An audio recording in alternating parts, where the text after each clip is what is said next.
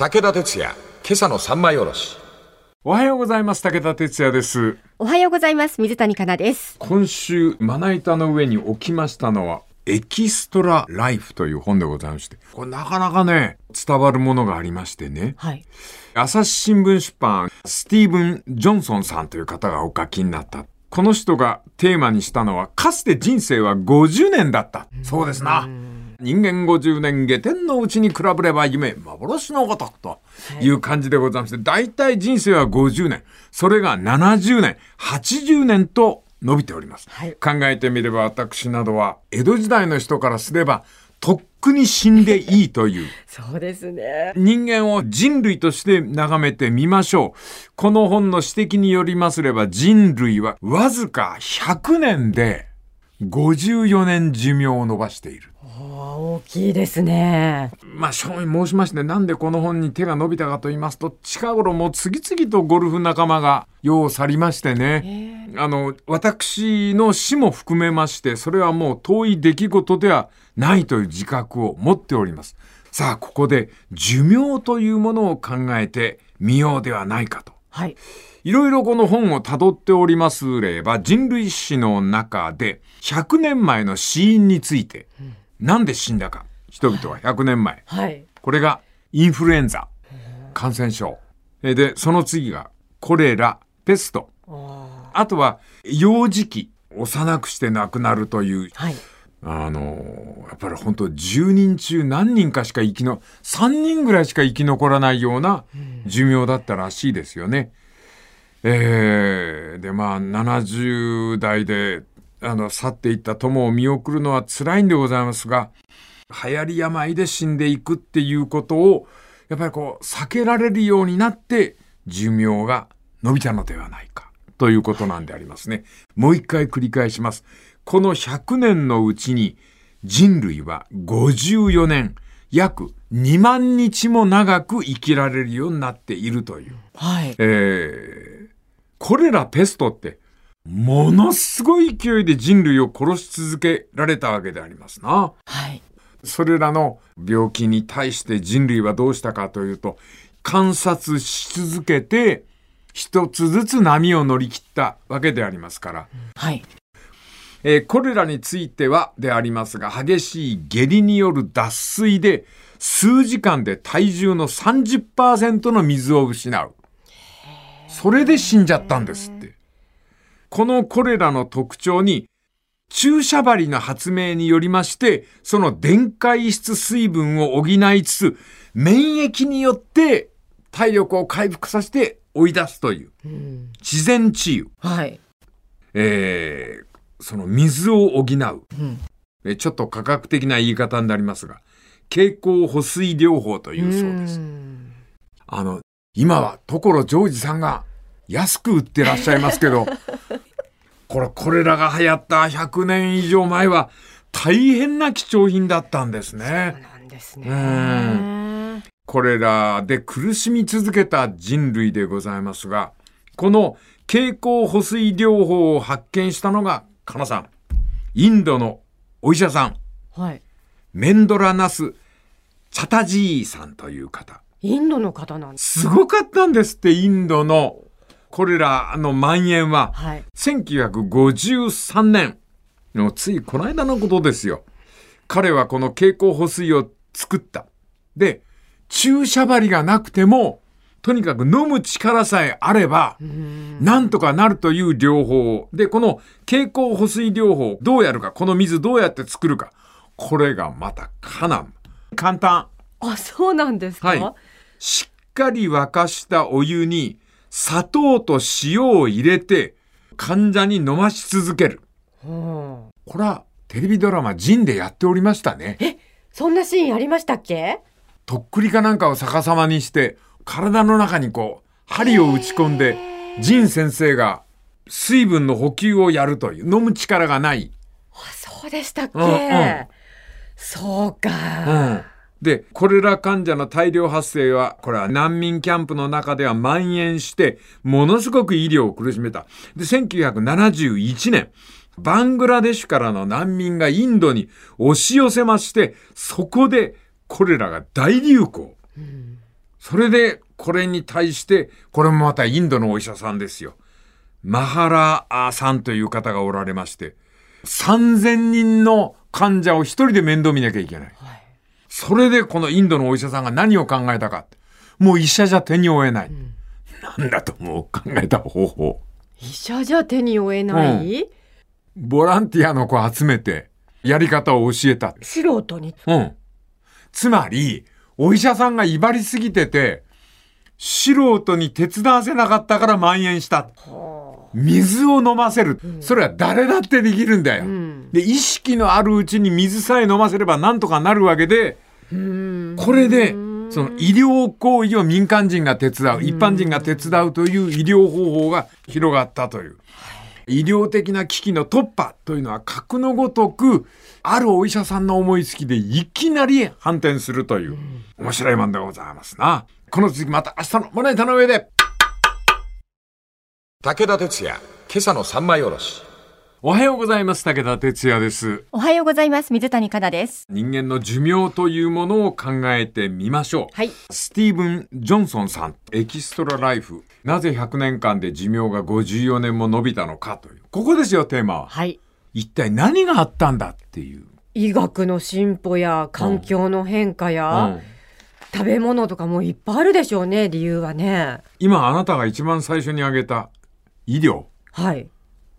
これがね、意外とそうでもないんだ。そうなんですか？ごめんなさいね、全国のお医者さん。でもね、うんスティーブン・ジョンソンさんっていう方はそのことをおっしゃってるんですね。はい。医療行為っていうのは昨日お話した通り、大量に病人があの感染症なんかで発生して、どうしようもなくなった時に、とにかく命を救うんだって発想がブレイクスルー、革命を生んだけども、医療そのものは意外と役に立ってないっていうのが寿命が伸びた原因なんですって。へうえ。これはっきりジョンソンさんおっしゃっております。全国のお医者さん気にしないでくださいね。医療がそうだ。重大なことを忘れてはいけない。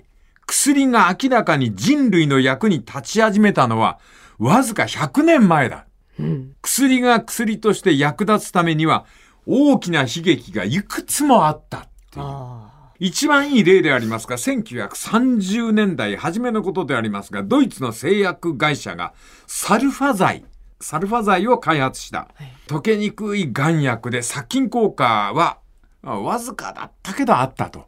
で、1937年、アメリカのマッセンギル社のハロード・ワトキンスは、このサルファ剤の売り上げを伸ばすために、独自の工夫をして、飲みにくいサルファ剤をラズベリーの甘い糖衣にこうくるんで、糖以上にして売り出した。え、すみません。サルファ剤っていうのは何に効果がある薬なんですか？えっと、あの、悪い菌を殺すらしいんですよ。はい。あんまり大きな効き目じゃないんですけども、まあ当時その薬しかなかったんで、ドイツでもてはやされた。はい。でアメリカはさらに売ろうということで、これをラズベリーの風味にして、甘い薬にして売ったという。ほう。それで、お子さんたちがサルファ剤を使うようになった。糖以上だから。はい。ところがね、続々と死者が出てきたんですって。そこで、これは何とかせないかんぞと。はい。それで、アメリカで食品医薬品局っていうのができて、これが FDA です。はいこの FDA、ここの許可がないと薬は販売できないということにしたんだ。はい。それから、ヨーロッパでドイツの薬品メーカーが、えー、鎮静催眠剤を発売した。はい。サリドマイド。はい。これはあの妊婦のつわり治療薬として有効でして、ヨーロッパでものすごいあの、あれなんですよ。引っ張りだこになって。で、世界でたちまち40カ国以上で使用許可で評判のお薬だったという。うん。ところが、この薬を調べたら、神経をその損傷する薬品が中に入ってた。えそれで、サリドマイドっていう薬価事件が起きる。はい。これをアメリカでストップしたんだって。不眠症で悩むあの女性多かったから、マリリン・モンローなんかも相当買ってたみたい。あ、そうなんですだけど、この薬は鎮静剤として使っちゃダメっていうことで止まったという。それで、あの、FDA で、あの、薬が効く効かないをどうやって、こう見分けるかっていう、その検査方法も作った。これいくよ、この検査方法。はい。無作為化対象二重盲検試験。通称 RCT と呼ばれる科学史上でこれほど人類の寿命に貢献した薬の検査方法はない。名前すごい。無作為化対象二重盲検試験。なんだかよくわかんないですね。これがですね、はい。すごい名前なんですが、はい。ものすごく単純なんです。これは、あのーまず、無作為にんグループを2つに分ける。はい。薬の実験をする。例えば、えー、喉が痛い人のためのお薬があるとするでしょこれを A 群と B 群に分ける。A 群には喉の薬を、B 群の人々にはキャンディーを与える。この実験を100回繰り返して、95回以上で薬効、薬の効果があった方を薬と認め。いや、それでいいの？ただそれだけ。あ、そただそれけ。だけ。はい。ところがこれがね、最も科学的なんですって。へえ。あの、プラセボ効果っていうのはありますんでね。はいはい100回のうち5回、100回のうち5%はキャンディーが効くことがあるんだって。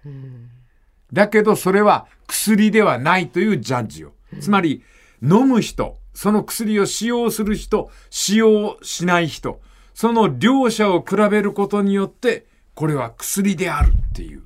とっても簡単なそうなの方法なんですね。だからね、ジョンソンさんがしきりにおっしゃっているのは、病のことはお医者さんに任せればいいじゃなくて、もう一回引き戻して考えてみましょうよっていうのが、この本のテーマで、これがね、なかなか面白いんだな。これ次また明日のマネー頼めで。武田鉄矢、今朝の三枚おろし。おはようございます。武田哲也です。おはようございます。水谷香奈です。遠い遠い昔のことでありますが、1747年のこと、イギリス海軍の死因第1位は解決病でした。この解決病を何とかしなくちゃということで、船長さんがやった方法が、12人の船員を6組に分けまして、それぞれにリンゴジュース、気硫酸、酢、海水、柑橘類、下剤を与えて様子を見た。はい。そうすると、柑橘類だけが有効で、解決病にならなかったです。ここで初めて、ビタミンが発見されたという。あ、そういうことか。うん、でこれがなんか伝説でグループで分けて薬効を確かめるという RCT という方法を導き出したという。非常に単純なんでありますが与える与えない。これが最高に身近な方法で最大の功績をしたのが喫煙だそうです。え？喫うん、煙タバコ？うん。は喫煙と肺がんの関係を見つけたっていうのはこの方法で、肺がんの患者さんが喫煙者か否かを調査していくうちに、やっぱり吸う吸わないって、肺がんに関係してるよなっていうことが分かったわけですあ。な。はなんでそのことをお医者さんに言うんですけども、お医者さんあんまり乗ってこない。というのは、タバコっていうのは趣向に関することなんで、あうん。人間の好みなもんで、あんまりこうお医者さんが、あの、やめた方がいいですよっていうのはどうかなっていう。へえ。それで遠慮してたんですって。はい。そしたら、この研究やってる人が、お医者さんの中で、タバコを吸う人と吸わない人を分けて、吸う人の中からどのくらい肺がんの患者が出るだろうかっていうのをうん。統計取ったんですって。はい。そしたら、2年半の調査の結果、5万人以上のお医者さんの中で、喫煙者はわずか2年半で37人肺がんで死亡。タバコ吸わない人は肺がんゼロだった。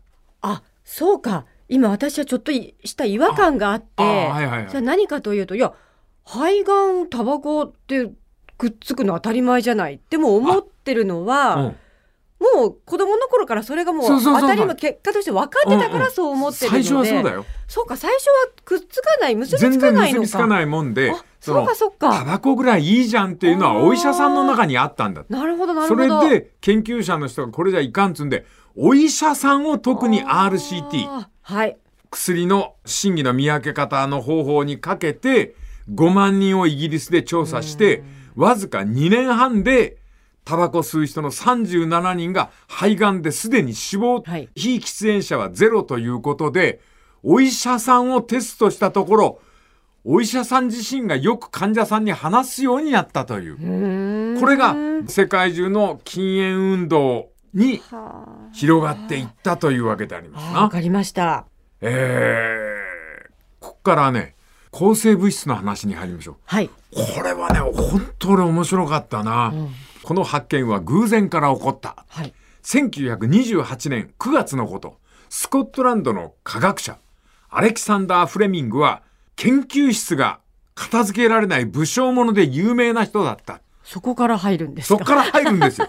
このね、武将者だったっていうのはものすごく大事なんです。はい。この武将者ははい、研究室に実験道具をそのまま散らかしたまんま、2週間の旅に出た。んで、窓際の机に残した実験途中の皿、ブドウ球菌の入った小皿を置きっぱなしにしてたんです。2週間。はい。で、家に帰ってきて、ああ、散らかしちゃって、つんで、片付けしようとして、不思議な風景を小皿に見つけた。はい。それは、ブドウ球菌の周りにびっしり、青緑のカビがくっついてる。あはい。それが見た瞬間に直感で思ったんですが、まるで広がろうとするブドウ球菌。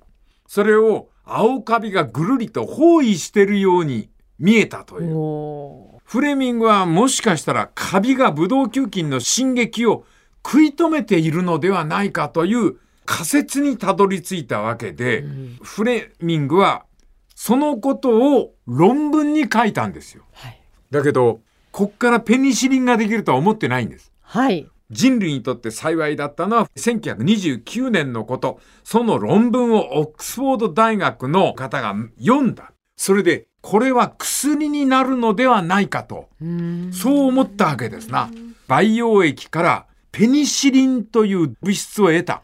それで早速マウスで実験した。すぐに薬効があった。連鎖球菌という腹板の8匹のネズミ4匹にペニシリンを注射したら、4匹は生き、与えなかったネズミは全て死んだ。で、チャールズ・フレッチャーさんという方が、これネズミでここまでうまくいったら人間やってみてえなぁと、こう思ったというわけでございまして、この続きまた明日のまな板の上で。武田鉄矢、今朝の三枚おろし。おはようございます。武田哲也です。おはようございます。水谷香奈です。さて、ペニシリンの話でございます。青カビから取れた物質。これが、ばい菌などに、ばい菌でまとめちゃってなんですけども、そういうのにすごく効果があるぞという、それで噂が立つ。はいで、今度は、チャールズ・フレッチャーさんというお医者さんでありますな。オックスフォードの病院で、ブドウ球菌が体に侵入して、かわいそうな方ですな、この患者さんも。庭の土いじりから敗血症を起こして、この人、既得だったんですって。はい。アレキサンダーさんという方。この人が既得ながらも、先生いい薬が合うんだったら、私で試してくださいみたいなことをおっしゃった。全身から海が吹き出して、ただただ包帯を巻き、変えるだけ。それが治療だったという彼に、ペニシリンが投与されるわけでありますな。初めてのペニシリンは慎重に確かめつつ与えられたが、なんと驚くなかれ、数時間で薬効が現れた。すさまじい薬効。ペニシリンは熱を下げまして、全身から吹き出していた海もピタッと止まった。人類が初めて化合物質で細菌に勝ったという、これを証明してくださったのがアレキサンダーさんの勇気だったわけであります。で、ぐんぐんアレキサンダーさんは良くなったんですが、はい皆さん、こっから問題だ。はい。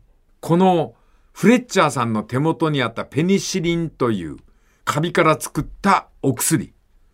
あまりにも少なかった。ぐんぐん回復するんですが、2週間後にペニシリンがなくなってしまった。それで、アレキサンダーさんは亡くなられたそう。えー、気の毒。ここにも問題があるんですよ。薬って、効くって分かったら大量に作れないとそうか。薬じゃないんですよ。はい。病気が治るまで大量に作れるという生産工程まであってこその薬。うん。それでまた本当に残念なことにイギリスは1940年7月からナチスとの戦争に突入。空襲があるんで、はい。ペニシリンの製造ができないんです。それでどうしようかなと思ったら、やっぱり横の連携って大事ですね、かなさん。はい。こんな研究が今あって、これいいんですよ。薬すごいんです。効きそうなんですって言ったら、アメリカ。うちはナチスから空爆されてないんで、うち来て研究してくださいよ。そうしたら、ロックフェラーさんって人がいて、あ、足金持ってるから金出すよっていうので、イリノイ州のピオリアっていう研究室、トウモロコシの改良実験をやっているという出先機関に、このお医者さんを招いて研究してもらった。ほんで、研究し始めると同時に、その、薬品会社、ファイザーという、フ。ァイザーさんが、いや、私の手伝いしてください。はい。それは、すごい薬ですよつんで、ペニシリンをさらに効く抗生物質作りましょうよ。それで、アメリカの土の中からカビ探し、お墓の土から石炭の坑道から鉄道の隅っこまで、カビ生えるところを探して、13万5千種類のカビを集めた。そんなに種類あるんですね。そうなんです。カビってやっぱあるわな。そして、メアリー・ハントさんという女性です、この方。この人が、イリノイ州の八百屋さんに行って、いいものめっけだ。八百屋さん？うん。腐ったメロン。その腐ったメロンについたカビを研究室に持ち込んで、そのカビから抽出してみた。はで、その腐ったメロンから生まれたのが、ストレプトマイシン。あ。あーあれ何でしたっけ？ストレプトマイシンって。ああ。まあ、ゆっくり考えてくあ、ださいわか。りました。はい同じくこの青カビから作ったペニシリン、ドイツも研究してたんだって。うんヘキストっていう町のヘキスト染料工場というところで研究してたんですけど、はい。このペニシリンにたどり着く前にヒットラーがペニシリンよりもユダヤ人を殺す毒ガスを作れって言うんで、その研究は打ち切りになって毒ガスを作る工場になっちゃった。この辺考えちゃいますな。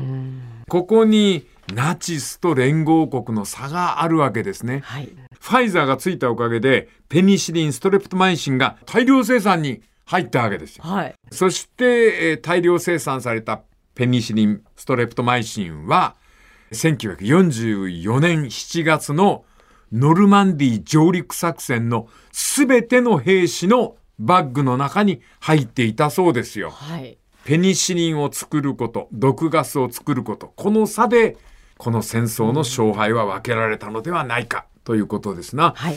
ドイツは細菌性感染症についてはサルファ剤のみしか持っておりません。これはペニシリンとは薬効に圧倒的差があって、ペニシリンが救った兵士の数ってすごいんですって。戦争の無誤さでありますが、ナチスなんかはほんのかすり傷で兵士が無駄に死んでいった。これが連合国には全員ペニシリンを握っていた。このあたり薬のエピソードの面白さ。明日もう一つ紹介したいと思います。はい。武田鉄矢、今朝の三枚おろし。おはようございます。武田哲也です。おはようございます。水谷香奈です。さてさて、ペニシリンについての裏話でございます。これは面白かったなそういうことがあったんだ。戦争映画の中には登場しませんけども、ノルマンディー上陸作戦で連合国が全員、あの兵隊さんたちのバッグの中にペニシリンが入ってたっていう。これがすっごい戦場で役に立った。そういう映画のワンシーンって私は見たことないですね。ないですな。うん。あのーあれ、あのーあれであったな、誰だ、あの人。えー、E.T. のあの人が作った戦争。スピルバーグですか？スピルバーグだスピルバーグの戦争ものと言ったら、はい、言ったら、もう出てこない。えっと、プラトーンじゃない。あれプ、ライベート・ライアンプ。ライベート・ライアン。あれ、スピルバーグでしたっけ？そうそうそうそうそっかそっか。あはい。ああれの中で、あの、傷を負った兵隊さんに、あれが多そ分、んなのありまペしたっけ？ニシリンだったんじゃないかな。いや、カナダ、これが面白いんだよ。あれ、だから全員みんな持って、で、このペニシリンについてすごく、あの、面白いんでありますけど、1944年7月10日のこと、ノルマンディ上陸作戦が始まったというヨーロッパ戦線の、えー1ヶ月後のことでありますが、やばいぜっていうことで、ナチスドイツ、はい。かな？知ってる？これ。ヒトラー暗殺計画って。ヒトラー殺されかかったんだよ。誰が？ナチスドイツのあの青年将校たちに。ヒトラー絶対おかしいっていう。クーデターってことですか？そうです、そうです。これ失敗するんです。ヒトラーが作戦室に入って、将校と語り合ってる、そのテーブルの下に隠された爆弾が破裂したんです。ヒトラーの身体にテーブルの木片が突き刺さって重傷。爆風で重傷を負ったナチス幹部もいっぱいおりまして。この人たちは病院で見てもらったけど、すぐに感染症が現れ始めて、全員が既得になる。その全員の中にヒトラーもいたんですよ。ヒトラーも危なかったんですよ。ところが、こう悪運というか、なんというか、うんまあ、とにかく、この辺が薬の面白さ。はいヒトラーの主治医外科医のモレルは、最前線の死亡したアメリカ軍兵士の携帯品の中からペニシリンを集めてたんだって。直感があって、はい向こうの持っている感染症予防の薬は効くぞっていうのを持ってて、隠してたらしいの。それで、次々死んでいく証拠は全部見殺し。ヒトラーにだけ塗ったんだって。脅威だったって。そんなに効果があるんですねそれほどすごいんですよ、ペニシリンって。で、このペニシリン重症のヒトラーに集中的に使われ、バタバタ他の幹部が死んでいく中で、ヒトラーは命が助かる。うわー助かっちゃった助かっちゃったの、本当に。その時にヒトラーがまた、助かったことで余計、私は神の子とかっていうような神がかりになっちゃって、まあ、あの、ベルリンの最後を迎えるまで彼は存命であったという。細菌を殺すという薬は、まずはフレミングに始まり、フローリー、チェーン、ヒートリー、メアリーなどの人的ネットワークを次々につながって、ペニシリンとしてこの世の中に生まれたわけであります。だから、ブレイクスルー、革命的な出来事を起こすためには、横にネットワークを持ってないと、薬ですら生まれてこないということでありますね。はいこれ本当にね、かな、余計なことかもしれないですけど、俺しみじみ思ったですよね。その、日本にも戦争に負けた後、米軍によって持ち込まれます。あの、アメリカ軍がも持ってきたんですね。抗生物質を。はいここでも奇跡のようなことが起こってるんですよ。はいずーっと日本の歴史の中で死病とされていた結核、はい肺結核。はい一体何人の人間がこの結核で死んだか。肺結核。結核が治る病気になったんですよ。千年単位で苦しみ続けた病気が、進駐軍が持ってきた薬で一発で治るんです。はいそら歓迎しちゃうわな。アメリカ様々ですよねやっぱりねねだって考えたら、二等兵が持ってるんだから、この抗生物質を。はい。昭和天皇自らが敗北の理由をまず、えー圧倒的な科学の差であるとおっしゃったのは、この抗生物質なんかを取り上げると分かりやすいというふうに思うわけであります。はい。えー戦争はなくならず今も続いておりますが、でもこのペニシリンの発見なんかを見ておりましても、横との連携持ってないと国家なんてのは脆いもんだし、こんな風にしてその横のネットワークが自由にこう行き交うところに新しいブレイクスルー力があるわけで、今も地球上のどっかで戦争が続いておりますが、横のつながりをなくすと国家なんてのは吹けば飛ぶような存在だと、そう言ってもいいと思います。この続きでございますが、また来週でございます。